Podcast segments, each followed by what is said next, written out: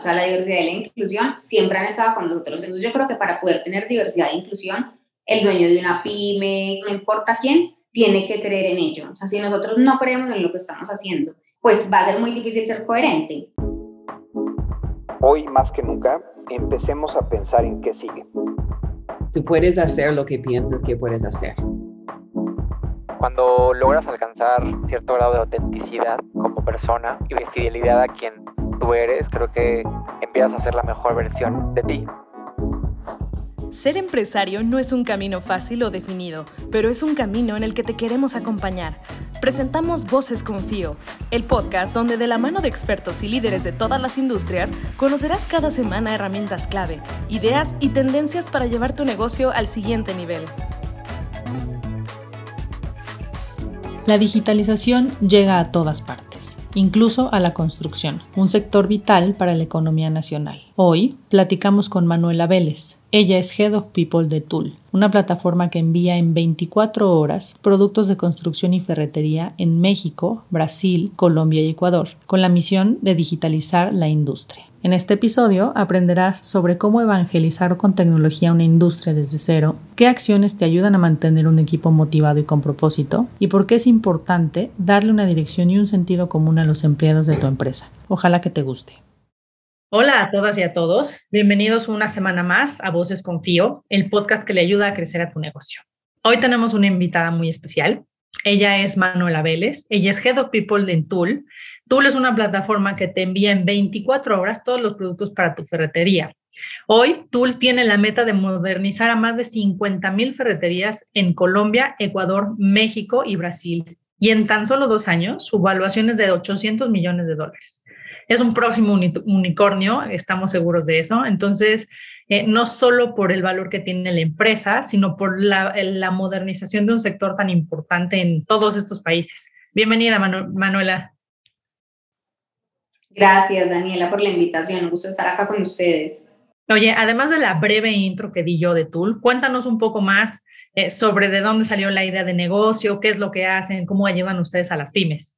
Bueno, Tool nace de literal la idea de los tres founders en un escenario muy casual y pues Tool está creado por y para las pymes 100%, pues porque nacemos de pensar en esos pequeños negocios que están dentro de una, de una cadena muy larga y son el último eslabón de la cadena, o casi que de los últimos eslabones de la cadena, para poder construir pues, la base de la sociedad, las ciudades y poder generar la construcción y la infraestructura eh, pues, de la economía. Entonces, eh, creo que no lo sabía antes de entrar a Tool, pero es interesante saber que el 60% de los materiales de construcción pasan por una ferretería, ¿sí? Antes de llegar a la construcción. Entonces, pues hay muchos eslabones antes de eso. Eh, igual que en un CPG, pues hay, hay digamos que grandes compañías cementeras, de varilla, de producto, y pues eso hace que la cadena sea muy larga antes de llegar a esos pequeños negocios.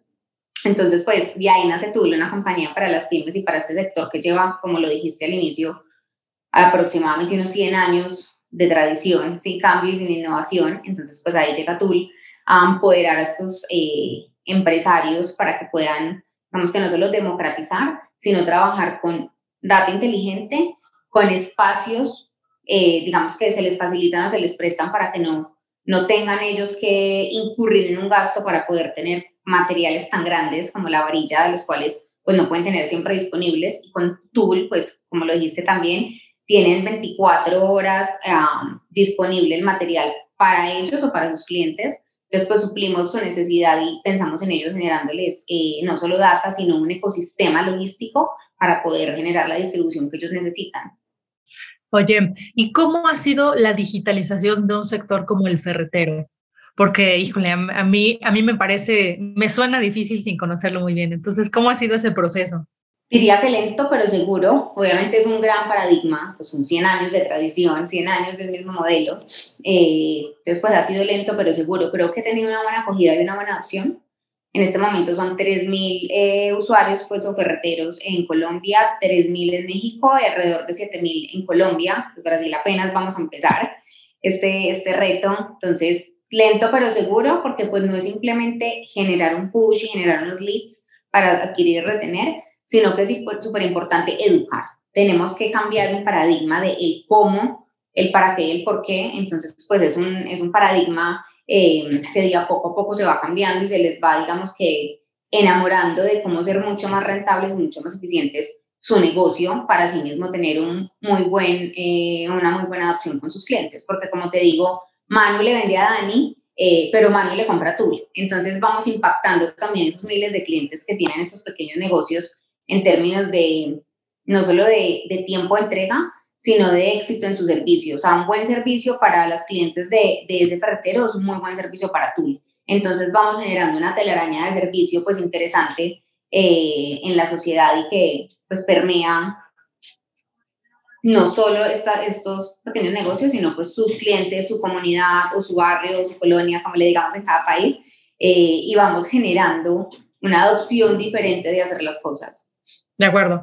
Entonces, yo diría que eh, la base del negocio pues es el word of mouth, ¿no? Como a través de la prueba, de convencer a alguien que lo pruebe y que le funcione y diga, oh, pues lo voy a seguir utilizando y se lo recomiendo a otros de mis pues colegas o de, de, los arquitectos con los que trabajo, los albañiles, ¿no? Como la gente que está involucrada en el sector, ¿no? Porque no solo son las ferreterías, sino todo el ecosistema alrededor. Sí, es un, es un ecosistema amplio. Pues, para construir se necesitan diferentes materiales, entonces eh, pues son las ferreterías, las tapalerías, están los pequeños distribuidores, está el contratista, o sea, es una gran cadena para poder levantar y construir una infraestructura y la idea es poderlos permear eh, a todos pensando en que todos ganemos y en que pues entre más los digitalicemos y más los democraticemos, pues ellos van a poder seguir levantando su negocio y van a poder seguir aportando a construir ciudad y a construir país.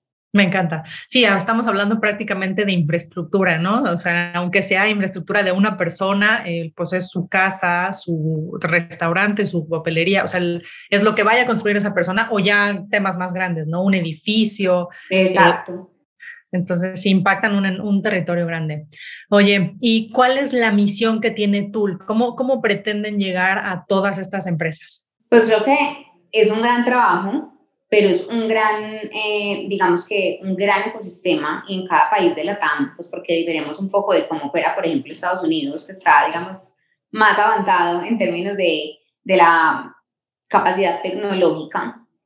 Entonces, pues creo que hay mucho espacio para conectar, hay muchos usuarios para atraer, pero creo que la misión más grande es esa, o sea, poder empoderar eh, a estos negocios, sin importar cuál sea el tipo de negocio, obviamente que esté dentro de nuestro sector, eh, pero es eso, empoderarlo y poder facilitarle con herramientas eh, y con data y con servicio su servicio, porque no solamente le generamos data, como te decía ahorita, necesitamos sumar servicio y sumar logística en tiempo récord, pues porque de hecho tienen un almacén virtual con nosotros. Entonces, suma de tecnología, suma de servicio y suma de logística para que ellos sean exitosos y por ende pues nosotros seamos exitosos. Entonces creo que es seguir construyendo tejido y pues obviamente hay que hacer un proceso largo de adquisición, retención y todo lo que tiene que ver con el performance marketing y las estrategias eh, para venta. Pero lo más importante es que sean 3.000 o sean 7.000 los que vayamos a, a invitando a esta adopción de tecnología, pues logren despegar mejor su negocio y logren permear también muchos más usuarios. De acuerdo. Mencionaste ahí una triada súper importante entre logística, tecnología y servicio, ¿no? Que si logran esas tres cosas, eh, pues se convierte en un ganar-ganar para todos. De acuerdo. Sí, no solo, o sea, yo digo mucho como tenemos dos corazones, literal. Y obviamente sin tecnología no existiríamos, no seríamos una startup, no estaríamos nominados del unicornio. Necesitamos tecnología para transformar e innovar el sector que lleva 100 años de la misma forma pero también necesitamos pensar en el otro corazón, que es cómo le damos un muy buen ecosistema logístico, una muy buena gestión virtual hacia almacén y un muy buen servicio de entrega para que nuestros usuarios y nuestros clientes, eh, o nuestro tulio, como lo, lo tenemos en la oficina, que siempre tenemos un tulio que nos recuerda que el cliente es lo primero, le van a entregar también lo mejor y el mejor servicio a Manuela, a Dani, a Pepe, a Juan o a otra X compañía que le está pidiendo esos materiales. Entonces es muy importante que el servicio de nuestros clientes sea nuestro servicio, que son dos corazones, es juntar la tecnología y juntar un muy buen ah, performance marketing para generar esa cadena de servicios, esa cadena de customer, sin dejar de pensar obviamente en que tenemos unas grandes bodegas que son la, la bodega virtual de nuestros clientes. De acuerdo. Oye, Manu, y hablando de tu función como Head of People, em, creo que tienen dos grupos grandes, o bueno, eso se me ocurren a mí, dos grupos grandes de personas, ¿no? Toda la parte tecnológica, todos los que desarrollan la plataforma como tal, pero por otro lado tienes estas personas en las bodegas. ¿Cómo es eh, generar un entorno de trabajo pues con grupos tan diversos? Sí, tenemos verticales muy diversas. Tenemos, digamos que es un mix interesante, y es que el grueso de nuestros desarrolladores están, tenemos muchos desarrolladores en Argentina, eh, tenemos un mix en Colombia, tenemos otros como en Perú, España, están, como, tenemos como la capacidad de generar modelo híbrido y remoto, que eso es muy importante. Eh, pero siempre digamos que en, los, en cada país y en cada ciudad donde estamos, pues obviamente tenemos un gran headcount de operación. ¿sí? Son headcount de staff que necesitamos unos procesos transversales para poder darle tracción al negocio, pero sin nuestras personas de operaciones, pues no sería posible tener un muy buen servicio de entrega. Entonces, es un mix interesante porque hay que aprender de todos, hay que aprender cómo le generamos engagement y cómo enamoramos y cómo le damos vida a ese equipo de tecnología para que la atracción siga moviéndose, pero cómo nuestra, nuestra operación y el staff en la mitad, cómo nuestra operación es tan importante y cómo tenemos que generar un engagement diferente porque son perfiles diferentes para nuestro equipo de operaciones. ¿Cómo hacemos que ellos se enamoren también del propósito tecnológico? ¿Cómo hacemos que ellos se enamoren de ese propósito de transformar esas vidas de nuestra sociedad? Entonces son dos modelos diferentes, pero creo que eso es lo cool. O sea, todo el tiempo estamos retándonos creativamente para cómo le llegamos en la comunicación a los operaciones que están en bodega y no tienen su celular todo el día con ellos cómo le llegamos a los de comercial que están en la calle todo el día y obviamente su trabajo va a mil por hora, diferente al, al mil por hora que va el de tecnología que está súper conectado 100%. Entonces creo que es un ecosistema donde todo el tiempo nos estamos retando para generar estrategias de engagement más personalizadas, más pensadas en cada vertical y en cada una de las personitas que están trabajando por y para nuestra compañía, para que ese propósito tenga vida. Negocios con destino al éxito pueden abordar a nueve meses sin intereses con su tarjeta de crédito Confío. Si tu negocio vuela, hazlo hasta nueve meses sin intereses con la tarjeta de crédito Confío. Si no la tienes aún, solicítala en minutos en confío.mx diagonal Aeroméxico. Sí, son, son perfiles muy distintos, ¿no? Entonces, eh, detectarlos y darles la atención correcta, pues es, es una tarea todos los días. Eh, ¿Cómo me dirías, o bueno, cómo le dirías a nuestros y nuestras podescuchas que podrían dar eh, este camino para la consolidación de un área de recursos humanos o de gente, people, como sea que, la llamen dentro de su negocio, eh, para entender estas diferentes eh, verticales, tú le dijiste, ¿no? Diferentes áreas de operación, entendiendo las dificultades o las diferencias que hay entre ellos para que, pues al final es una, es una sola área de people, ¿no? Entonces, ¿cómo desde el área de people puedes generar una estrategia de recursos humanos para ellos? Vamos muy rápido en, en, este modelo de compañías, en estos ecosistemas, igual que Confío, o sea, ya nos llevan más recorrido en años, pero no va tan rápido a veces que creo que empieza a automatizar y a robotizar. Eh, y hay que hacer como un stop, es decir, lo primero para poder consolidar una estrategia es entender quién es nuestra gente y cómo lo enamoramos del propósito, ¿sí? Y seguir enamorándolos del propósito porque es una relación si tú estás empezando una relación al principio te enamoran con flores, pero después no hay flores, sino que pues las flores van cediendo y las cosas que te enamoraron van cediendo, pues van saliendo interrogantes, ¿sí? O se va transformando o salen interrogantes, creo que es lo mismo. Cuando desde Talent Acquisition te enamoro como candidato, te tengo que seguir enamorando y te tengo que seguir retando en esa relación día a día. Entonces creo que eso es lo importante, entender cuál es nuestro talento, cómo lo enamoramos y cómo lo seguimos súper enamorando del, del, del, reto que vayamos haciendo, porque pues vamos iterando, entonces pues el propósito no siempre va a ser el mismo, el propósito es seguir construyendo sociedad, pero nuestra estrategia puede ir cambiando y nuestras verticales se pueden ir transformando. Y para poder conocer nuestra gente, igual que en todo y como conocer los usuarios, pues es importante entender la data. Entonces tenemos que entender quién tenemos adentro, en qué país, qué cultura, cada país es diferente, por más latam que seamos. Entonces, en primero, primero, para mí es súper importante entender el ecosistema, tener la data de mi gente, tener la, la, data de nuestra gente, y la data me refiero a géneros, edades, diversidad cultural, diversidad de país, diversidad de funciones, de roles, de retos, para poder empezar a, a traccionar con eso los propósitos del área de people o de recursos humanos, ¿sí? con esto que tenemos, ¿por dónde nos vamos? Empezamos primero a enfocarnos en talent acquisition y cómo lo, cómo lo seguimos, digamos que creciendo. Nos enfocamos en engagement, nos enfocamos en dónde centralizar la data, porque al principio todo lo hacemos en un Google Sheet. Entonces, ¿cómo hacemos para traccionar esa data de forma inteligente y de forma pues, estratégica para nuestra gente? Eh, y de ahí se vienen pegando muchas patitas. definitivamente, People es un área que no puede trabajar como, como isla sus procesos. ¿sí? Talent Review tiene que ver con desempeño, Talent Review tiene que ver con cómo le ayuda a desarrollar el desempeño. Entonces, ¿qué herramientas le voy a dar a Dani, a Pepe y a María para que traccionen ese conocimiento que tienen? Entonces, se pega formación. Eh, de formación se pega cómo cuando yo contraté a Dani, a Pepe y a María, los entendí, los vi, los leí y sus proyecciones. Entonces hay que tener muy claro el journey map de cada uno de nuestros talentos para poder generar unas verticales o unos procesos internos del área que generen sentido para todos, no por hacerlo. Entonces, pues yo creo que la misma dinámica y la misma iteración eh, nos va dando como un poco el sentido de lo que vamos haciendo. Pero pues 100% que tenemos que, que, entender primero nuestros talentos, eh, pues porque sin ellos no tendríamos compañía, o sea, las compañías no existen per se, las compañías necesitan de nosotros. Entonces hay que entender el talento que tenemos y después de entender qué tenemos y cuál es ese mix que tenemos, cómo lo vamos a empezar a traccionar y, cuál, y hay que definir nuestros propósitos, porque People tiene, todos pensaríamos que People es selección y, y nómina, pero no, People tiene muchas cosas importantes adentro, eh, muy tácticas y muy estratégicas, entonces entender el negocio, la data y de ahí bajar un propósito claro. De acuerdo. Y yo agregaría esto, eh, además de selección y nómina, que son como lo que ve la gente de, People, agregaría comunicación, ¿no? Este engagement del que hablabas, importantísimo. Eh, creo que People tiene la responsabilidad de que la gente sepa para dónde va la, empresa, ¿no? Eh, creo que los directores generales o este equipo directivo tiene el día a día no tan en, la cabeza, porque pues tienen el futuro de la empresa en el mediano y en el largo plazo operando, ¿no? Entonces, creo que lo que tiene que salir desde el área de people es decir, esto, o sea, la empresa va para acá y cuidar que todos vayamos para el mismo camino, ¿no? De manera que la gente sienta esa comunicación desde el negocio.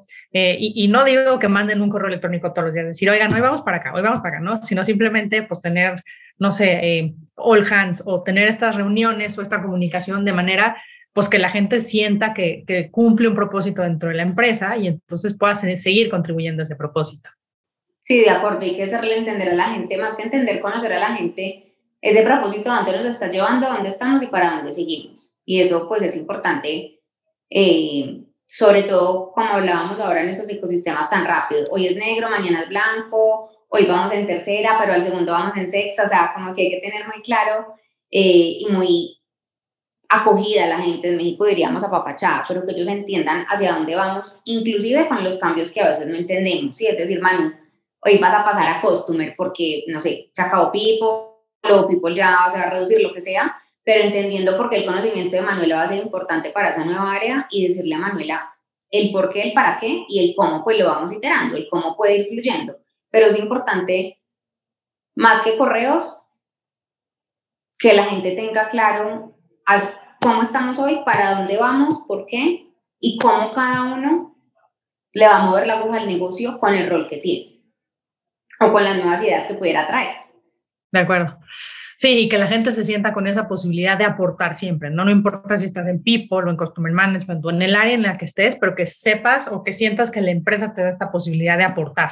De acuerdo, 100%. Oye, Manu, eh, ¿Cuál crees tú que podría ser una estrategia? Como que todo mundo habla, o lo hemos platicado en algunos otros capítulos, que las grandes empresas tienen la posibilidad de tener un área de people grande donde tengas por un lado talent acquisition y por otro lado todo el tema de nómina, prestaciones, pero además tienes un área de comunicación y entonces puedes tener la posibilidad de un área de diversidad, inclusión pero en las pymes no se percibe esto, ¿no? En las pymes es como de tienes a la persona que paga las nóminas y quien hace el resto, ¿no? Pero, pero creo que aún así debería haber la posibilidad eh, de hablar de diversidad en las empresas, ¿no? En las pymes, de diversidad, de de los pequeños grupos, eh, de todas las minorías. Eh, ¿Cómo crees que deberían empezar a, a tomar estas acciones?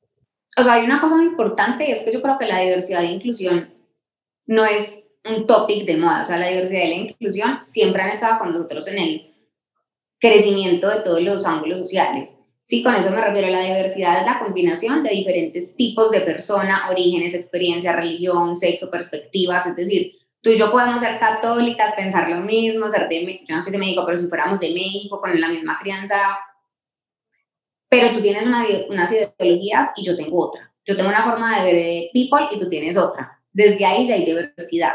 Y la inclusión significa respetar y valorar, es decir, considerar las diferentes opiniones o estilos se adapten a lo que yo hago en mi día a día o no.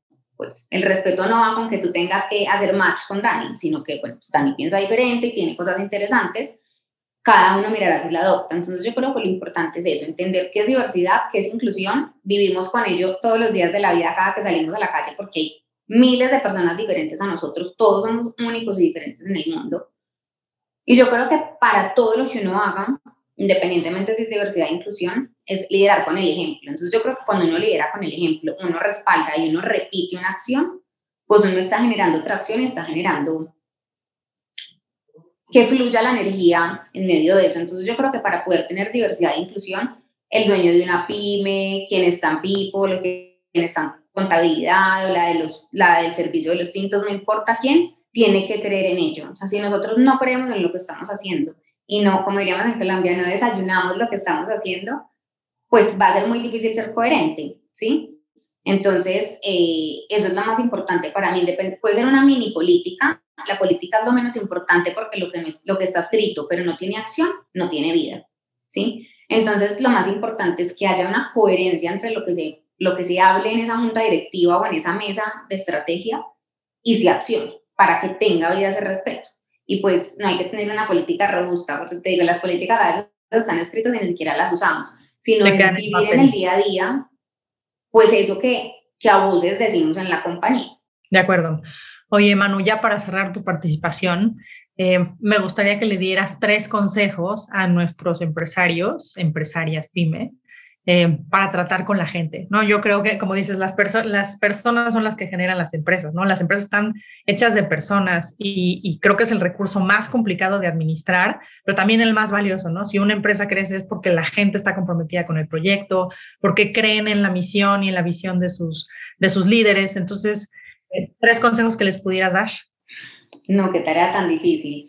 Mm, yo soy como muy auténtica en lo que hago. O sea, soy muy yo, pues no sé cómo explicarme. Entonces, creo que consejo que me falta para hacer es tener un filtro, porque a veces soy tan yo y soy como tan radical en mi esquema que digo, pucha, me faltó más filtro, ¿sí? Entonces creo que a veces como ser yo y ser cada uno en, su super en su super es muy importante, pero tener un filtro de hacia dónde va esa comunicación que estás teniendo eh, tener claro si te, si te gusta lo que haces. O sea, yo tengo mi propia compañía pequeña en Colombia y digo, o sea, yo amo lo que hago en Tool, amo lo que hago en mi compañía que también tiene que ver con áreas de recursos humanos.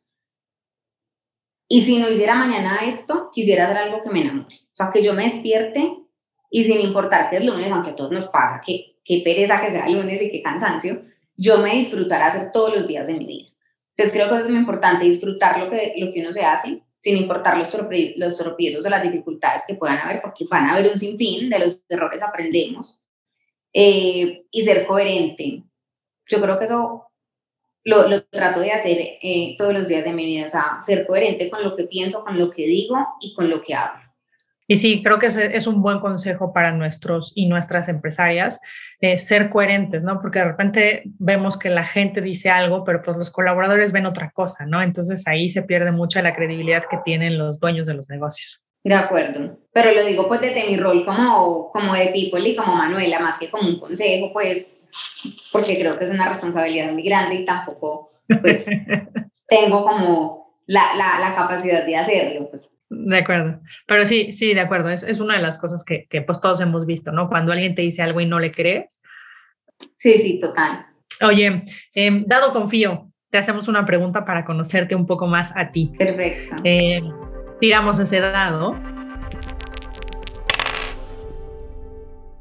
Y la pregunta es, ¿cuál es el peor consejo que te han dado? El peor consejo que me han dado, tienes que ser la mejor en todo y me lo dio mi papá. Creo que ese es el peor consejo porque soy muy exigente conmigo misma, me doy mucho palo y creo que no todos somos buenos en todo, no tiene que escoger y acaba el mejor consejo que me lo dio Germán Peralta de Joker, que fue mi manager unos meses, y es elige qué batallas ganar, o sea, no podemos ganar todo, no podemos ser los mejores en todo, eh, y hay un momento para todo, entonces como que por muchos años todavía lo sigo haciendo porque es pues un modelo que tengo que aprender a cambiar, un patrón, pero soy muy autoexigente conmigo misma y pues no hay posibilidad de ser buena en todo, o sea, porque todos estamos diseñados para algo y tenemos un patrón de comportamiento y un modelo de pensamiento diferente. Entonces, peor consejo, eh, gracias a mi papá también por ese consejo, pues he ganado varias batallas, pero me han costado mucha, mucha sangre, pues también, o mucha tranquilidad. De acuerdo, de acuerdo. Y, y, estoy de acuerdo con él además. Esa, esa autoexigencia que además en algún momento yo también me identifico con ella. Bueno, pues Manuela, muchísimas gracias por, por el tiempo. Eh, les dejamos todos los datos de Tool. Si conocen a alguien que tenga un negocio ferretero eh, o de construcción que pudiera ayudarle, recomiéndenlo. La prueba es lo más importante, ¿no? Que prueben la, la plataforma, eh, a nosotros también nos ha costado que la gente confíe en una plataforma que pues, la puedes hacer desde tu celular, ¿no? Es muy sencillita hacerle de celular y de repente pueden desconfiar de eso, pero pues para eso estamos las fintech aquí, para revolucionar las industrias que tienen miles de años sin cambiar. Buenísimo, sí, o sea, que lo conozcan, dudas, ahí pues con gusto les comparto ahora como todas nuestras redes y también pues quien esté buscando como unirse a este tipo de compañías en la TAM, también súper a la orden mi LinkedIn para para ponerlos en contacto con, con las personas indicadas de Tool para que se conozcan. De acuerdo. Pues gracias a todas y a todos. Eh, nos escuchamos y nos vemos la semana que viene. Recuerden que estamos en las herramientas de audio y también en YouTube. Eh, nos vemos la semana que viene. Gracias a todos y a todas. Bye. Gracias. Bye, Dani. Esto fue Voces Confío. Te esperamos el próximo jueves para un nuevo episodio. No olvides seguir nuestras redes y suscríbete al podcast en tu plataforma favorita. Llegó el momento de creer, crear y crecer.